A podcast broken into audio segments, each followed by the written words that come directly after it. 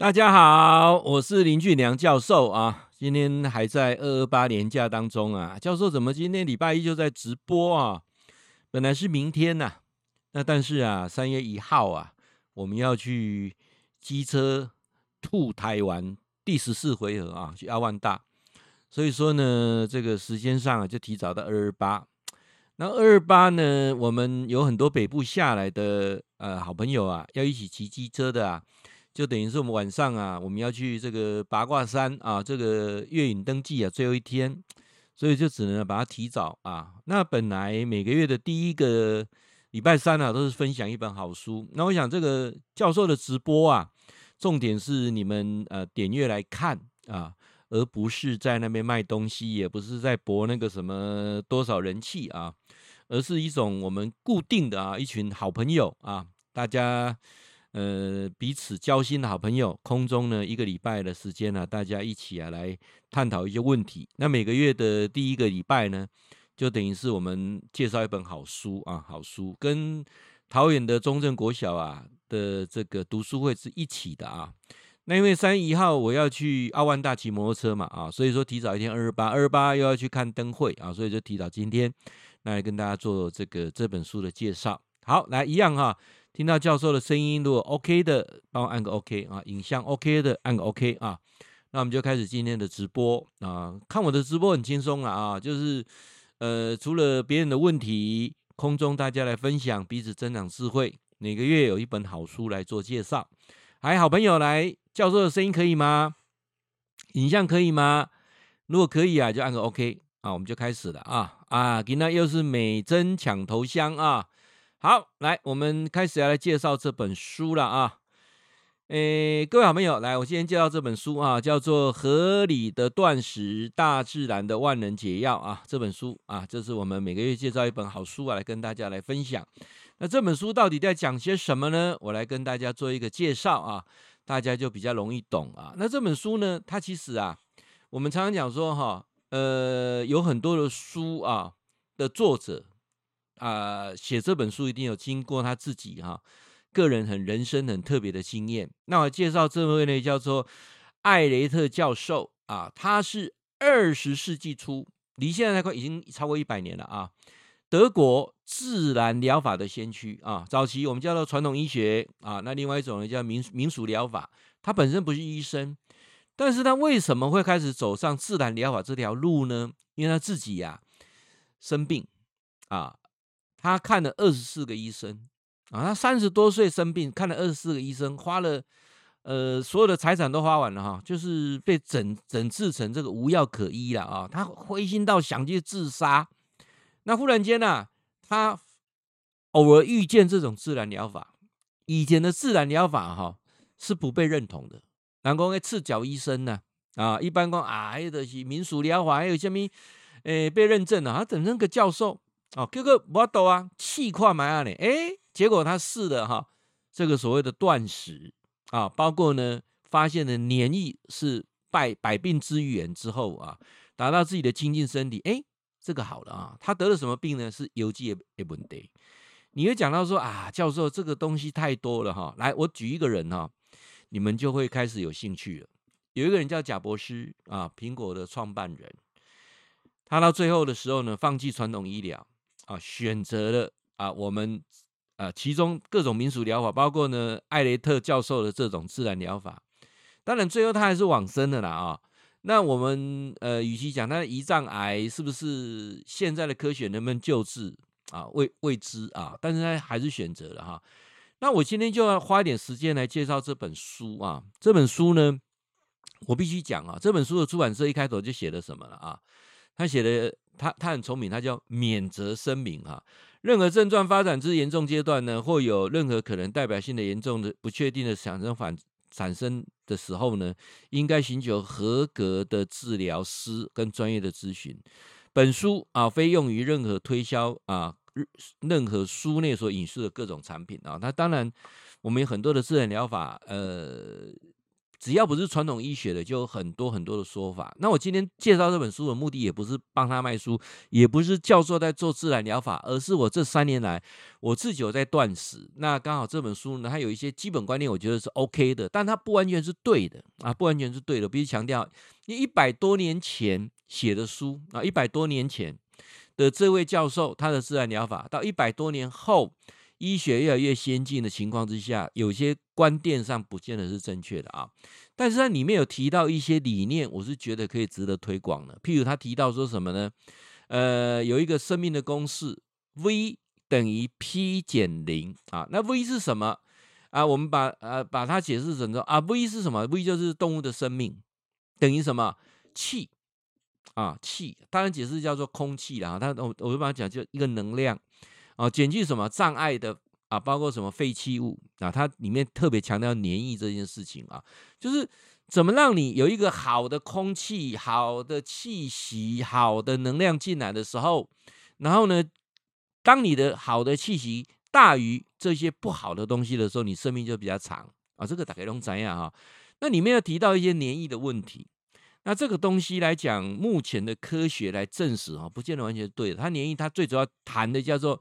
淀粉、脂肪、蛋白质，他的一生当中一直在推广啊，吃水果就好，吃蔬菜就好啊，就是呃一种所谓的纯素食啊，他更集中在蔬这个水果上啊，他连牛牛奶呐、蛋呐，他都不推荐啊，那。当然，这个我想见仁见智啊。那目前已经很多的医学期刊已经证明了，吃纯素素食的人啊，不见得他会比较健康。所以这个用如果大量的科学量化来讲，这个理论理论上是站不住的。但是他却是一百年前开始来提出有关断食的部分啊，有关排毒的部分，有关这个吃坚果跟蔬菜。呃，水果啊的一种果果实主义啊，那我觉得他是走在蛮前面的啊。那里面有一些理念点，我我想就分呃几个单元来跟各位来介绍。今天全部讲就是断食，就是这本书《合理的断食：大自然的万能解药》啊，大就是大自然啊的万能解药，就是各种疾病都可以的啊。那当然有一些东西来讲，不见得完全是对的，但是我今天就必须用一种不同的角度来探讨啊。那我希望说一种，因为我本身也是一个断食者，这三年来我都持续在做断食。那后面我再来分享我个人的一些呃想法，那再跟大家来做分享。我想这个部分大体上就是这样来跟各位来谈，好不好啊？那也期待啊。我们今天呃分享这本书的过程当中，可以带给大家很多不同的思维啊，来谈说，那到底这本断食它在谈什么啊？那它里面有谈了一个最重要的观念，它不断的重复在提，就是有关黏液啊，黏液啊，它诠释的说有五十七种疾病啊，呃，都是因为黏液阻塞啊，哎哎哎，告诉我下面写黏液啊，啊，公安的听有了哈，一共黏液就是一种疾病的象征。啊啊！告诉下面是黏液的象征，譬如有痰呐、啊、流鼻涕呀、啊、补狼啊，有无？哦，我呢一讲我就听有啊咧哈。哦，就是这些黏液，它是指表示说你身体上已经出了状况了啊。你怎么样能够在一种无黏液的饮食疗愈系统当中啊？他提到了合理的断食啊。好，来我们再谈到断食。他认为啊，怎么样的断食？他有提到很多的断食的方法，比如说。短期的断食三十六小时啊，每个礼拜有可以一次啊。然后呢，断食的过程当中怎么做啊？那我待会会在内容当中一一的提出来啊。就我想他有他的想法了啊。那但是他的断食跟教授的断食是有点不太一样。为什么？他说断食的过程当中，他是推荐呢、啊、喝这个柠檬汁加蜂蜜。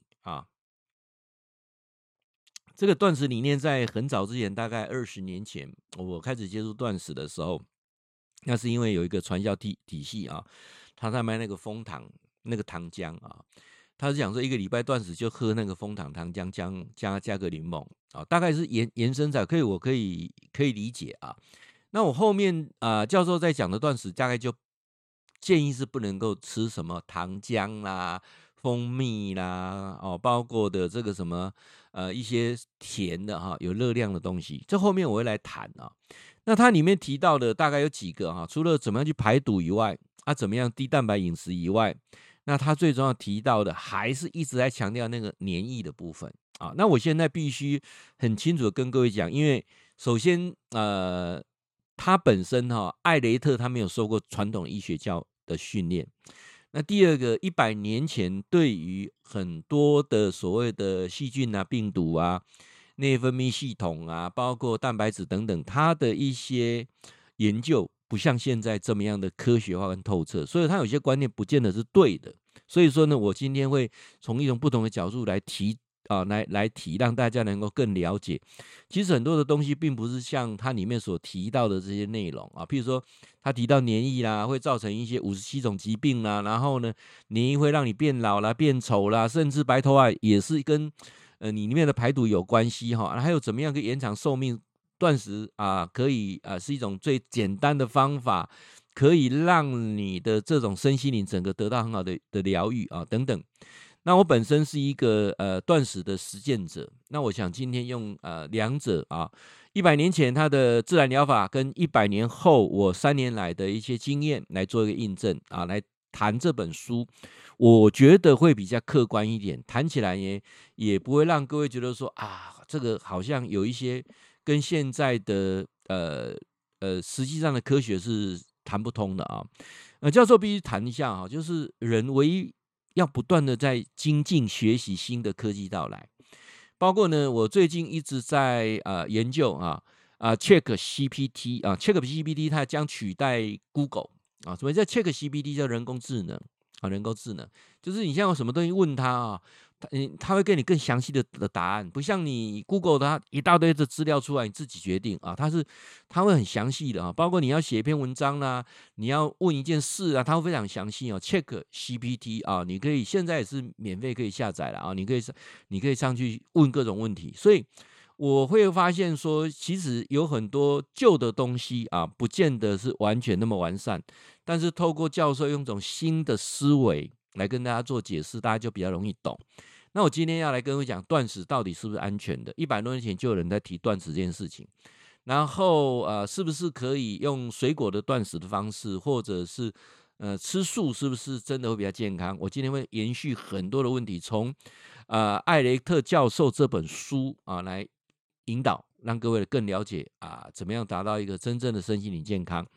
继续啊，一段一段听下去啊，很精彩。那我来谈一下啊，他这一位艾雷特教授本身啊，他你说他没有科学根据，我觉得是有。为什么？因为他连续十五年在瑞士一个很大的疗养院里面啊，呃，研究很多的患者，包括呢，他到美国、欧洲有很多的城市请他去讲课啊。那他讲的是自然疗法啊，那自然疗法当然跟传统医学是不一样的。但是很多呃，实在传统医学没有办法啊，就借由这个自然疗法也得到很多的疗效。我刚才提到那个贾博士啊，他本身呃胰脏癌，呃医生已经讲说大概是就就拍低了啊，所以开始寻求很多自然疗法，包括一些呃所谓的呃很神秘的疗法等等，但最后还是没有救救回他一命了啊。那不，但是你不能因为这样来说自然疗法就是没有用的啊。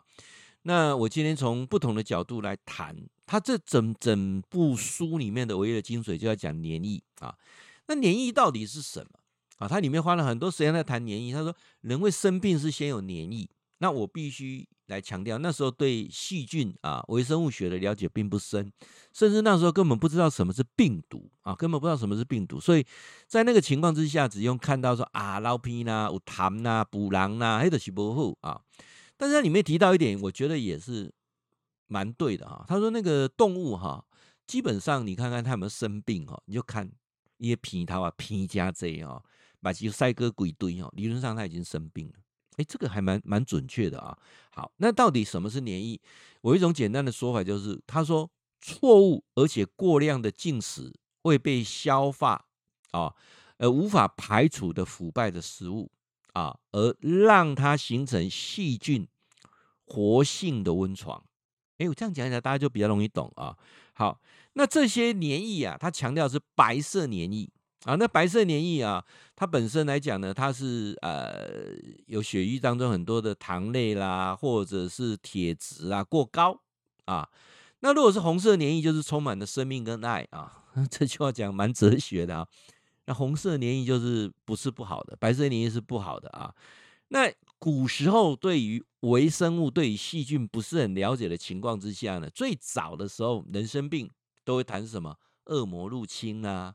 哦，包括我们的中医讲邪气入心啊，那百病啊皆由口而入啊，这句话我觉得啊，呃，在这一百年来，呃，有很多开始我们介入微生物的研究的过程当中，发现真的是如此啊，百病皆由口而入。好，来我讲一个，呃，这五十年来的一个实际的例子啊，这个第二次世界大战完之后啊，啊，发现啊。有很多的开发中的国家，甚至未开发的国家，死亡率还是很高。呃，尤其这个婴儿啊，它本身呢存活率不高啊。那很多工位的的专家去研究，到底是怎么回事？好，来我们来提一下啊。你们知道啊，人类这一百年来，因为三件事情，让人类的寿命延长一倍啊。人类的寿命延长一倍，对。在二十世界大战啊，人类的寿命大概很难超过四十岁哦，加上战争啊，加上疾病啊，很难超过四十岁。二次世界大战完之后啊，我们跨入二十一世纪，我们的平均寿命大概八十岁啊，平均寿命八十岁应该都没什么问题，所以大概延长一倍。那有时候很多专家讲说，那那什么样因素可以延长一倍？因为有三件事情。人类的历史上，因为这三件事情的改变，让人类的寿命增加一倍。哎，教授，哪三件事情？啊，呃，有人讲说，哎，教授是因为第一次世界大战、第二次世界大战因为打仗，所有人的死亡率啊啊，那我们好，那我们就第一次世界大战之前好了。全世界啊，平均寿命大概三十五岁。啊，他边境哇三十五岁，剩你三十四十岁，剩已经老老人啊啦。啊，也许马克伯战争啊，所以。不能谈战争哦。之前有个西班牙流感的流行，一一流一流行死了几亿人啊。所以说，到底是什么样的东西啊？三件事情让人的寿命可以延长一倍。来，我提一下啊，第三名是什么？就是我们讲的麻醉剂、麻醉药。因为麻醉药的发明，让人啊可以经过手术啊手术。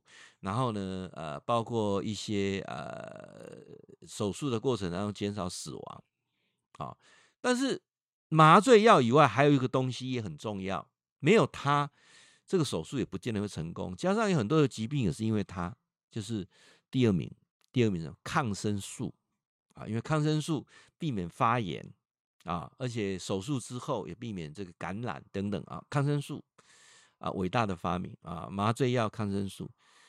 哎，啊，教授，你说那第一名是什么？来，各位，你们的第一名是什么？维他命吗？不是。那第一名是什么？啊，疫苗吗？不是，那时候还没有疫苗的问题。第一名叫做厕所，厕所啊，厕所能够集中化啊。教授，什么叫做厕所集中化？我我说的是说，让大部分的人可以集中在公共厕所。让大部分的人啊，尤其先进国家开始使用啊，所谓的呃这个下水道啊，污水污水分离啊，那等等这个东西可以避免很多的感染。好，听到这里大家就有点听不懂啊。我举个例子好了，大概在五十五六啊六十年前啊，联合国呢发现这个孟加拉这个国家，它的疾病很盛行，哦，结果就发现啊。哇，不止他，啊南亚很多地方啊，哦，因为南亚很多地方是人口集中啊，好像孟加拉啦，像印度啦、巴基斯坦啦，哈，这些人口多又集中啊，不像非洲啊，比较空旷。那这些国家为什么它的死这个疾病传染那么高啊？啊，发现他们没有习惯啊，集中上厕所，也就是到处大小便啊，大都大小便啊，所以说呢。呃，孟加拉政府啊，响应这个呃，接受到这个联合国卫生组织的一个补助啊，就在很多的村庄里面盖了很漂亮、很漂亮的厕所，就发现啊，厕所盖完之后没人要去用为什么？盖得太漂亮了。有人说啊，那厕所比我家还干净呢，啊，舍不得用啊，那怎么办呢？哦，这时候这个呃，这个 WHO 啊，卫生组织的官员啊啊去，怎么办法？要罚钱呐、奖励啊，他们还是不愿意上厕所啊，不愿意到这个公共厕所去上啊，到到处大小便，你看这个传染疾病嘛啊。那有一位美国教授啊啊，他就一样到孟加拉去啊，发现这个问题这么严重，怎么办啊？所以说呢，他就到到村里面去走走，走完之后呢，把村民集合啊，就问他们，他说：“你们这个村里面呢、好像苍蝇蛮多的啊。”就他们就在笑啊，哪里没有苍蝇？每个地方都是苍蝇啊。他说：“那苍蝇吃什么呢？那当然吃垃圾啊，对不对？吃大便呐啊，啊，呃，甚至大便产卵呐啊，那大便要长，才再长出小的苍蝇的。好，OK。那你们吃饭的时候，这个苍蝇会不会去吃你们的食物？啊，会呀。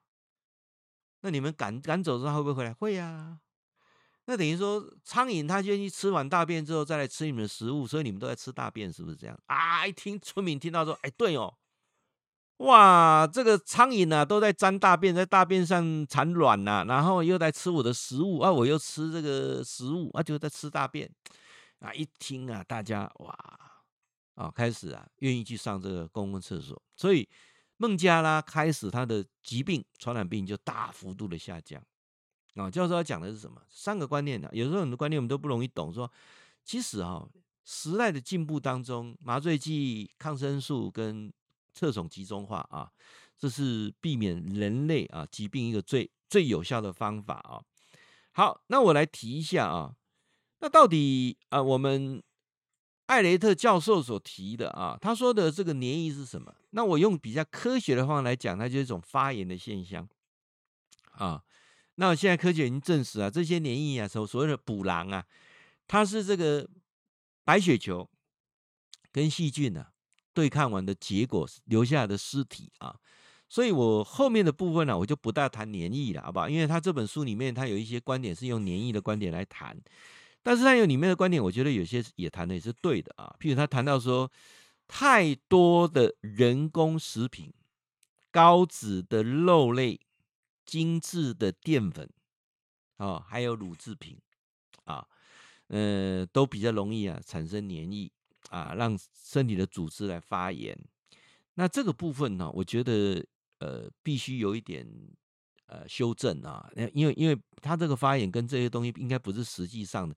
现在营养学来证明，它应该是属于属于说是营养过剩。啊，营养过剩不能完全来来来提这个部分啊，所以我我想这本书我把前半段做个厘清。有时候教授在介绍书哈，他不会完全照作者的意思，因为这本书已经超过一百年了啊。那我也会用一种比较现代科学方角度去诠释，让大家更容易懂啊。那我现在后面来谈是他的理念跟我理念很契合，有关断食这个部分，因为这个书名提提的叫合理的断食嘛，那重点应该是放在断食这个部分。好。那我们来谈一下断食，好不好？那这个部分大家就就能够更深入去了解，原来断食还可以治百病，真的吗？然后艾雷特教授还是目前断食记录的保持人啊，真的哦，哎啊，贵在我听了你啊。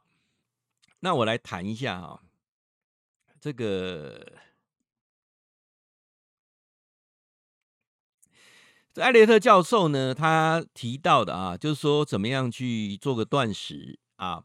那他自己本身呢，因为肾脏病的因素啊，看了二十四个医生啊，都不能够得到好的治疗。最后呢，他用最简单的方法，就是不吃啊，断食的结果之后，他的病痊愈了啊。那他有一个呃非常让人家很惊讶的一个一个世界纪录了啊。这个纪录来讲，我觉得。目前来讲很难很难打破哦，他连续十四个月断食啊，十四个月断食，十四月当中呢，断食的天数是一百二十六天，大概花六个月时间在断食了啊，对，一年又两个月的过程，他有六个月在断食啊，然后最长的连续断食是四十九天啊，四十九天，有人听到说怎么可能一个人四十九天断食不吃东西炸的变瓜对不对？哎，我觉得有可能，为什么？因为它里面有提到一个，它可以喝柠檬加蜂蜜嘛，对不对啊？那这个东西就有可能，他有提供这个养分嘛啊，所以他这个他讲说，断食是出于本能的一种治愈的行为啊，治愈的行为。然后呢，呃，他也提到说，有一个呃营养呃营养生理学的一个医生啊，他提到说哈，呃，长期喝酒的人会不会比较容易死啊？那他里面提到一点说，长期喝酒以外，还有一个重点是，如果你是暴饮暴食也会啊。好，那做个比较哈。呃，暴饮暴食又喝酒，那一定很很短命啊。那喝酒但是吃的少，不见得短命。那你如果这个吃的很多，没有喝酒，你也会死啊。所以这个这个他他就定了一个一个很很容易大家能够懂的这个这个内容了啊。那他断食里面有提到几个啊，他说这个三十六个小时，一个礼拜有一次三十六小时断食。那断食的方法呢是早上呢是先吃早餐，吃完早餐之后开始断食啊。那最后三十六小时之后复食的时候也是吃，呃，早餐是吃水果啊，吃完水果之后断食啊，最后复食的时候也是吃水果啊。那它里面有一点，我会觉得我比较持不同的看法啊。他一直在谈说，呃，断食过后要做灌肠的动作，甚至要吃吃吃这个呃呃腹呃排便能够帮助排便的药啊。他太注重说一啊，他认为说他有个观念是说，断食完之后身上很多毒素要在一餐之内你食用之后，在两个小时内把它排出去。如果两个小时之内你吃了东西之后没有排便的话，你必须要用灌肠的方式或者是吃泻药的方式把它排出去啊。这一点我是比较不认同的啊，因为我不认为呃。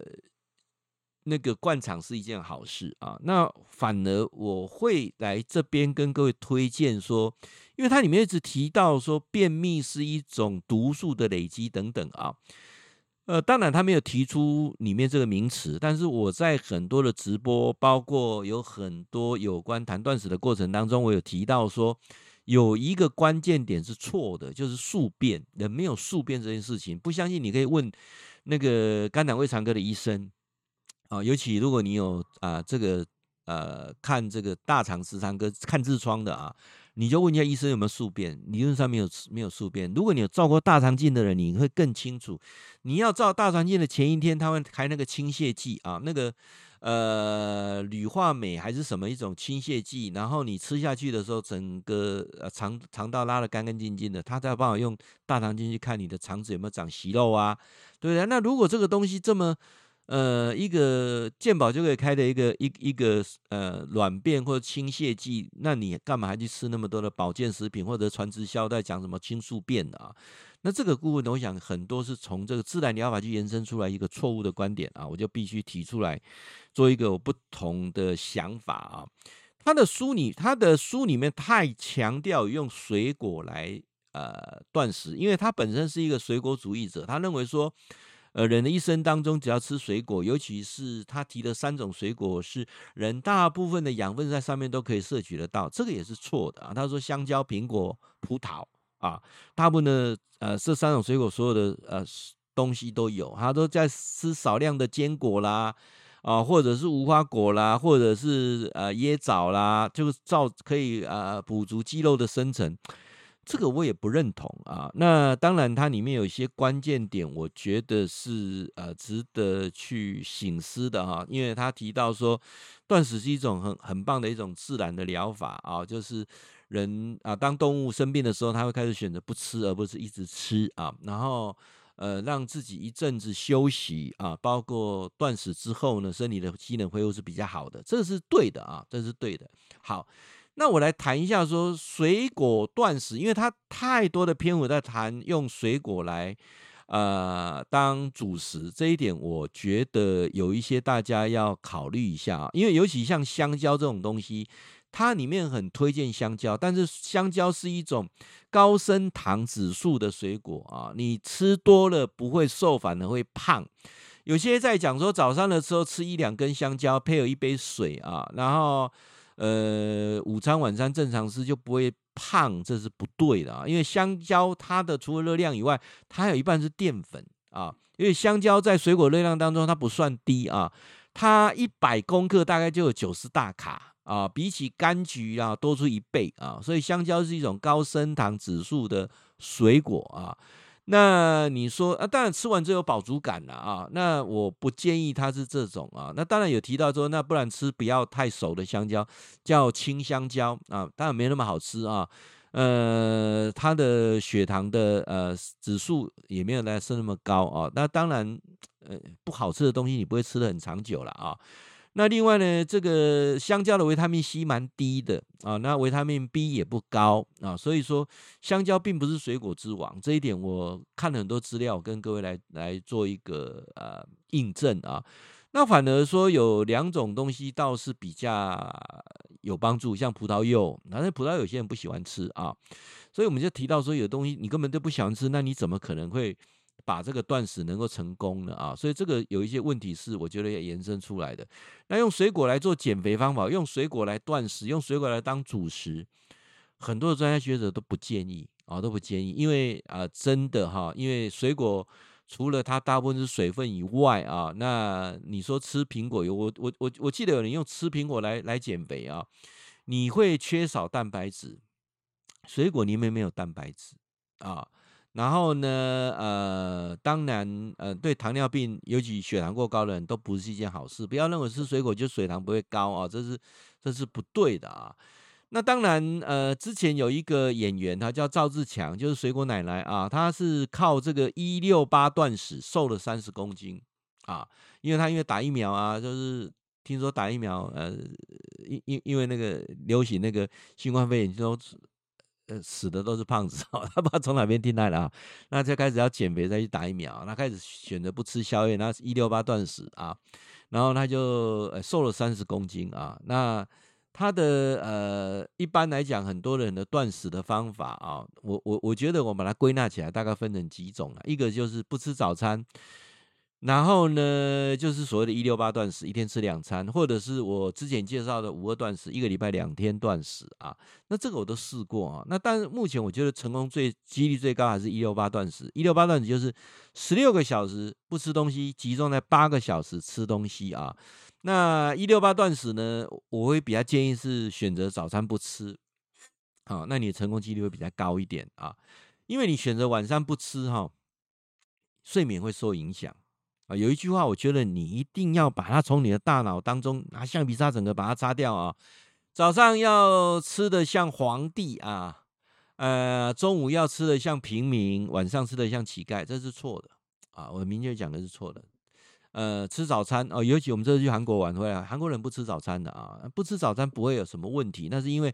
呃，很多在卖早餐相关的产品的厂商啊，花了很多的广告，尤其牛奶啊，一定是早餐来配合啊，包括这个呃，有很多早餐的产业啊等等。那我想今天不是在谈早餐的问题，今天在谈说，呃，到底他从呃这本书来开始介入谈断食这个观概念。我把那个水果断食的拿掉之后呢，我们就来谈一下说，那到底怎么样断食啊是最有效的啊？包括有一位非常有名的型男叫古天乐啊，他长期啊就是断食啊，长期就是断食。那他也是一天吃两餐啊。我想，呃，如果你比照一下教授以前的照片，八十几公斤到现在维持七十几啊，那也没有复胖。那我真的很跟大家推荐这个有关啊一六八断食，一天吃两餐啊。那到底这个断食的方法啊有几种？那我想我后面来。分不同的方法来谈断食这件事情。那因为这个呃，作者有提到吃水果的部分，那教授带水果能不能断食？可以，但是怎么断，必须要有技巧，必须要有方法。好，那我啊、呃、下一段呢、啊，我就分更清楚的谈说，用蔬菜水果能不能断食？那怎么做啊？你可以讲个说来听。嗯，今天都在谈断食了啊。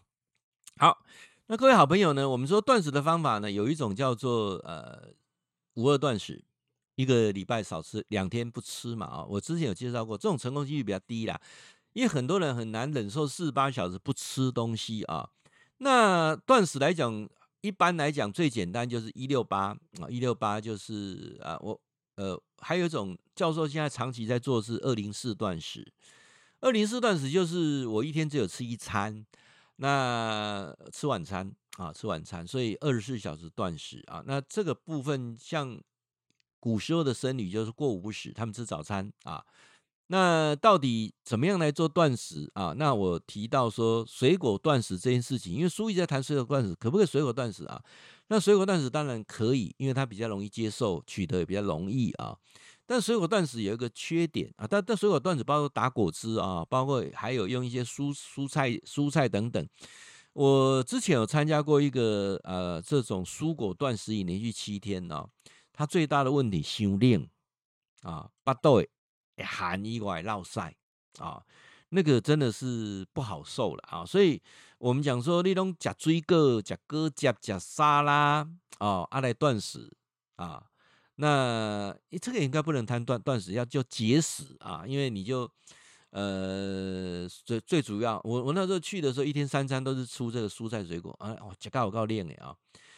那他讲的说，如果你用断食，就是二零四啊，或者是一六八哈，一天吃一餐或两餐，都是选择蔬菜水果来讲，理论上会太寒啊，那不建议是个好方法，你也很难持续的。其实断食就是你能不能持续，你不能持续讲一切都是空谈啊。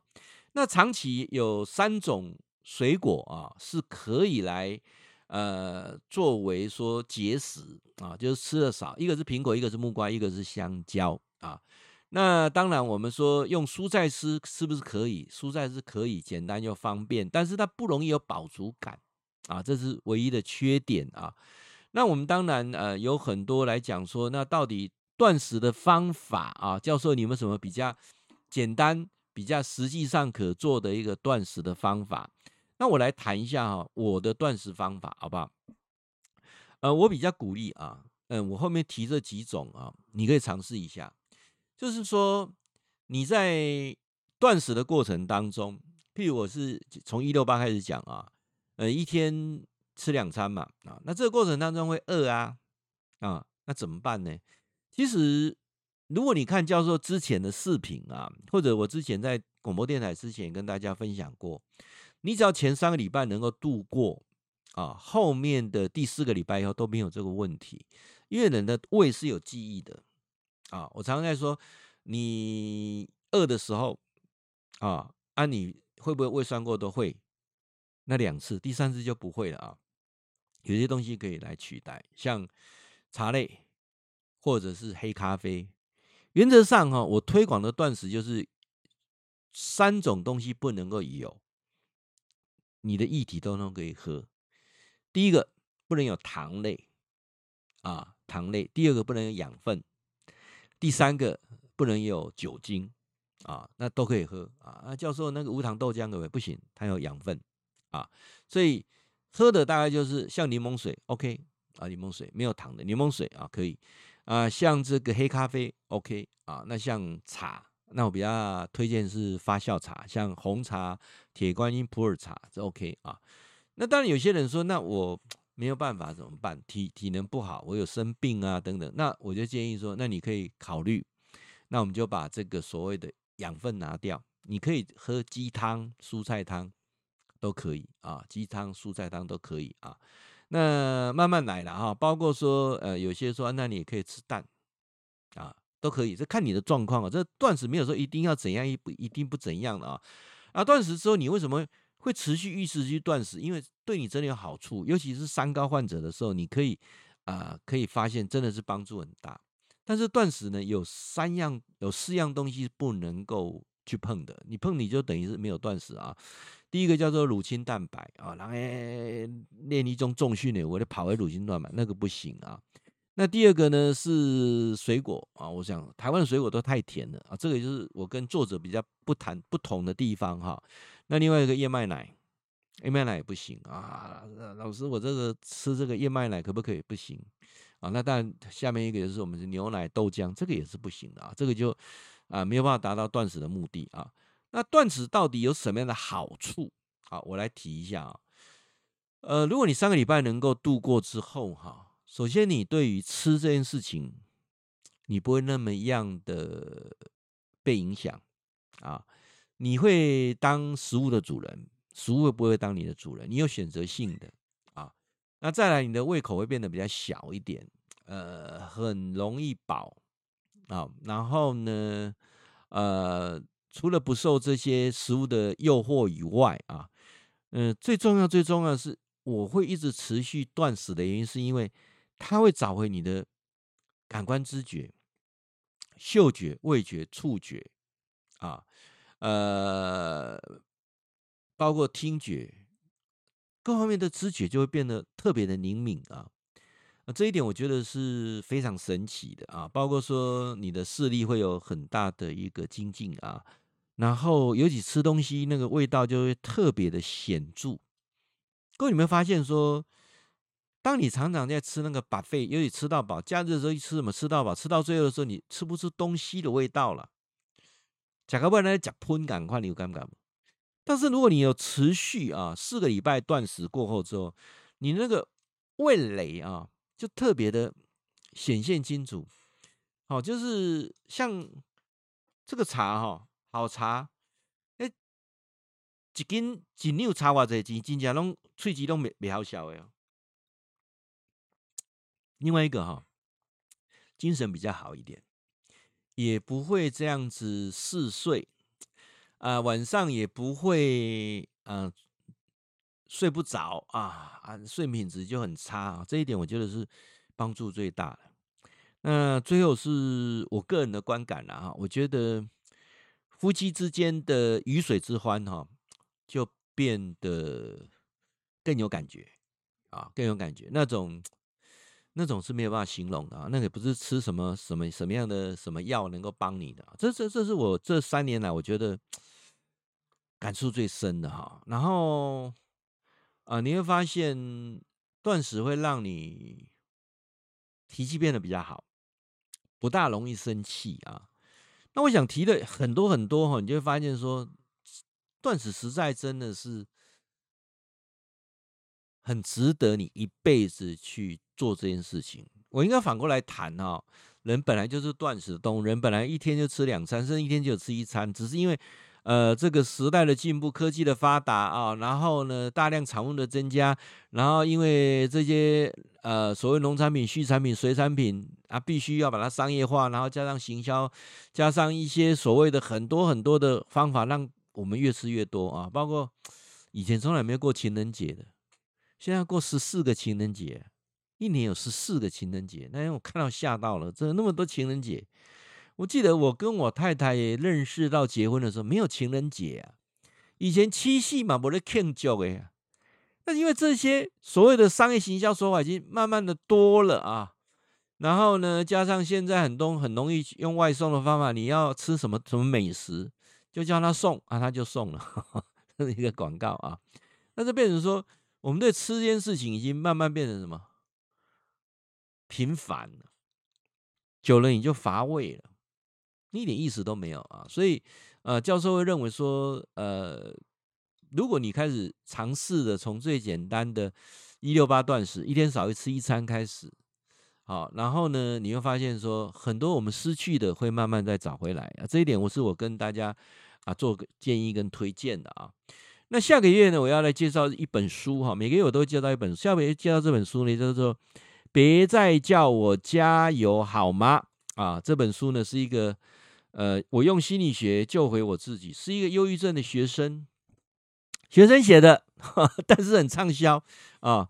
他用他本身忧郁症的例子，然后呢，呃，他用他自己的呃。内心世界的想法，再加上他本身呃就读心理系啊，那发现很多的呃所谓的心理学上辅导的过程，并不是这样子对的。他用一种不同角度来谈。那如果你有家人或者你自己有这个忧郁症、躁郁症的这些困扰，我想这本书很多里面很多的观念是对你是很有帮助的啊。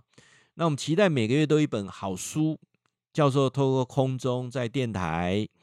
在我们 YouTube 频道，在 FB 跟大家来做分享。那如果你觉得啊、我们呃每次谈的这个一本新书啊啊，这个也谈不上新书，就一本旧书了啊，因为这个书都不是新的，但是我觉得是很有内容、很有深度的书，透过空中跟大家用的最简单的方法，再加上我个人的观点来分享。如果你你觉得不错的，请你把我们锁定啊，我们的广播频道，或者是呃 YouTube，如果你使用 YouTube 的，请你上 YouTube 网站搜寻“天天好办”，天天好报，按订阅，打开小铃铛。如果用 FB 的，请你加我的官网，我的 FB 请搜寻“好很好非常好”。那我想每每个礼拜啊，我们都可以啊畅所欲言啊，空中一起来分享啊，期待啊我们相互成长啊，人生活到老学到老，人生让你自己不变老，最好的方法就是不断的学习。祝你晚安。